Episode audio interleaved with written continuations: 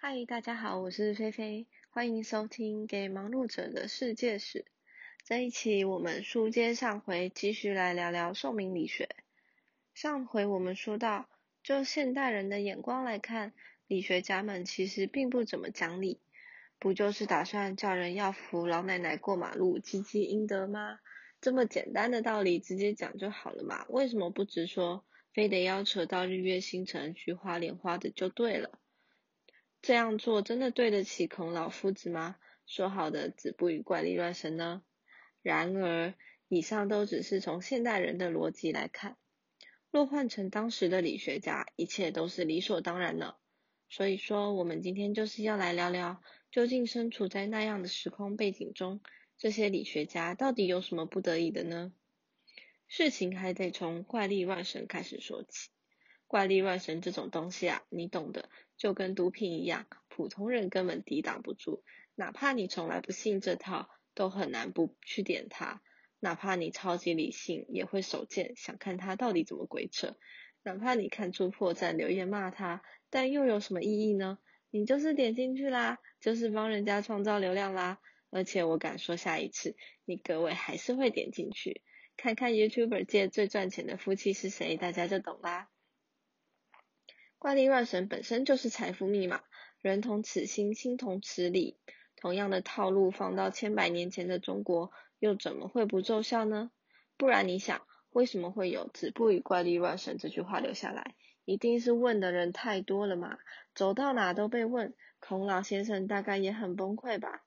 奇怪，自己又不是神仙方士，打枪一批又来一批，问屁问哦！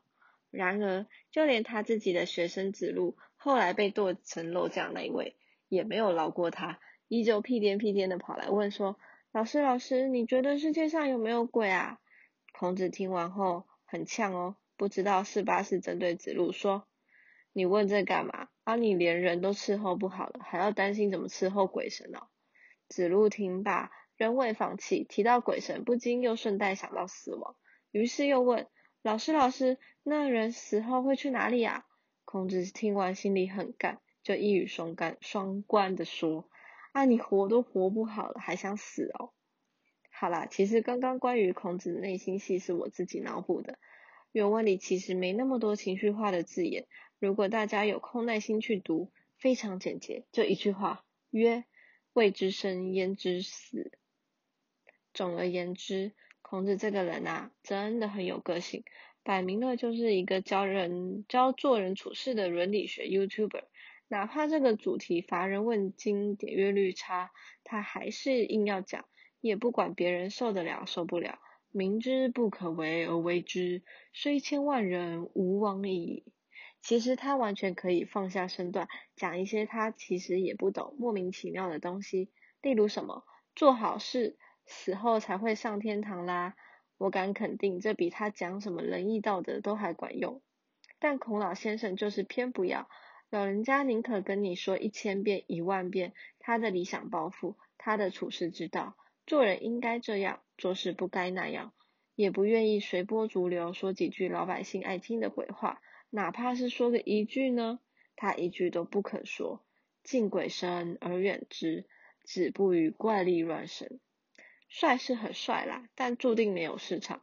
于是乎，尽管儒家在汉武帝时，由于一些机缘巧合、狗屎运得到了国家朝廷的大力支持，独尊儒术，但谁叫儒家实在太不接地气了，导致除了想当官的贵族子弟外，几乎没人愿意花时间学什么仁义礼智信，更别说什么四书五经，老百姓大致都不是一个了，谁在乎啊？结果可想而知。当时的社会在思想上实际被分割成两大块，分别是由少数精英世家大族垄断的儒家经学，还有就是广大底层庶民的神仙方术，也就是一般人所谓的道教。换句话说，儒家纯粹是靠着政府扶持、汉朝价值才好不容易活下来的。那万一汉朝不在了呢？皮之不存，毛将焉附嘛？汉朝衰亡后。中国历史进入了一场持续数百年的大乱斗，史称魏晋南北朝。这期间，黄巾之乱、三国鼎立、八王之乱、五胡乱华、匈奴鲜卑帝枪节轮番登场，蛮夷戎狄像八加九一样，把中原大地肆虐得一片狼藉，生灵涂炭，血流成河，百姓流离失所。面对这样的灾难，少了政府的支持，鲜少人能说自己是真正的孔门弟子，更何况是那些本就无心，只因政府提倡才勉为其难的沽名钓誉之徒呢？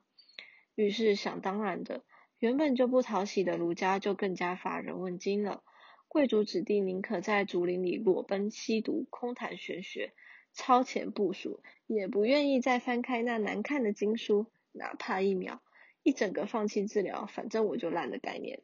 而朝廷，而中央的朝廷呢，很多也就顺势改信佛教、道教了。像那个梁武帝，都当到皇帝了，还可以看破红尘，屡次出家，后宫佳丽三千诶，说不要就不要。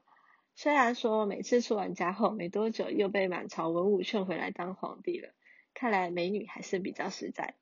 好啦，反正你各位只要知道儒家当时混得有多惨，一直到隋唐时代大一统了，儒家地位虽稍有提升，但声势仍大不如前，完全不能跟汉朝时代相媲美。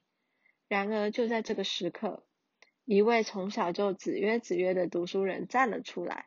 是要跟这个腐朽的世道相抗衡，是要把儒道儒家丢掉的天下给夺回来。这个人就是韩愈。韩愈是何许人也？就是高中国文课程里《师说》的作者。什么古之学者必有师，师者所以传道授业解惑也的那位先生，同时也是苏东坡口中文起八代之衰，道济天下之逆的那位大侠。咦，忘记了吗？哎呀，忘记也好，记忆是痛苦的根源，你能忘记也算是一种福气。总之，大家只需要知道，韩愈是一名卫道人士，一位坚决抵制佛老的护家盟成员。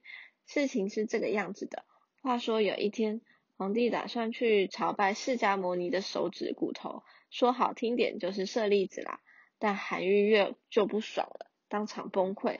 甚至公然和皇帝呛瞎，说：“啊，不就西兰骨头，还老外的，拜屁拜哦！”甚至还引经据典的表示，信佛的皇帝死得早啦，没有一个好下场。啊，对了，补充说明一下，迎佛骨这件事啊，其实算是唐朝的例行公事，从唐太宗时代就开始了，举国上下大家也都蛮期待的，甚至到了狂热的程度。听说还有信徒为了见佛骨一面，不惜当众自焚的。所以说，当年韩愈公开反对这件事，放到今天，就相当于你跑去严庆彪面前，当众嘴他不要办妈祖绕境一样，直接变成小波块。嗯，没错，他韩愈当年就是这么白目，差点就被杀了。要不是多亏宰相拼命营救，我们的韩愈小朋友后来可能就没有机会去广东记鳄鱼文了。不过这已经是后话了，跟今天的主题无关，我们有缘再聊。总而言之，儒家在汉朝灭亡后失去干爹，几经波折，即使有韩愈这样的愤青正面直球对决，也无法挽回过去的光景。那么，请问一下，如果是你作为一个读书人，身处在这样的绝境中，到底要怎么做才能战胜怪力乱神的佛教、道教，光复儒家时代革命呢？那还用说，当然是选择加入他。理学家表示。怪力乱神真香啊！而这个就是我们下一篇的主题了。为了光复儒家，理学家背后到底做了什么难以启齿的交易呢？欲知后事如何，还请待菲菲下回再跟大家一探究竟。喜欢的朋友不要忘了订阅给忙碌者的世界史哦。未来还有很多精彩的系列正在录制。那我们就下次见喽，拜拜。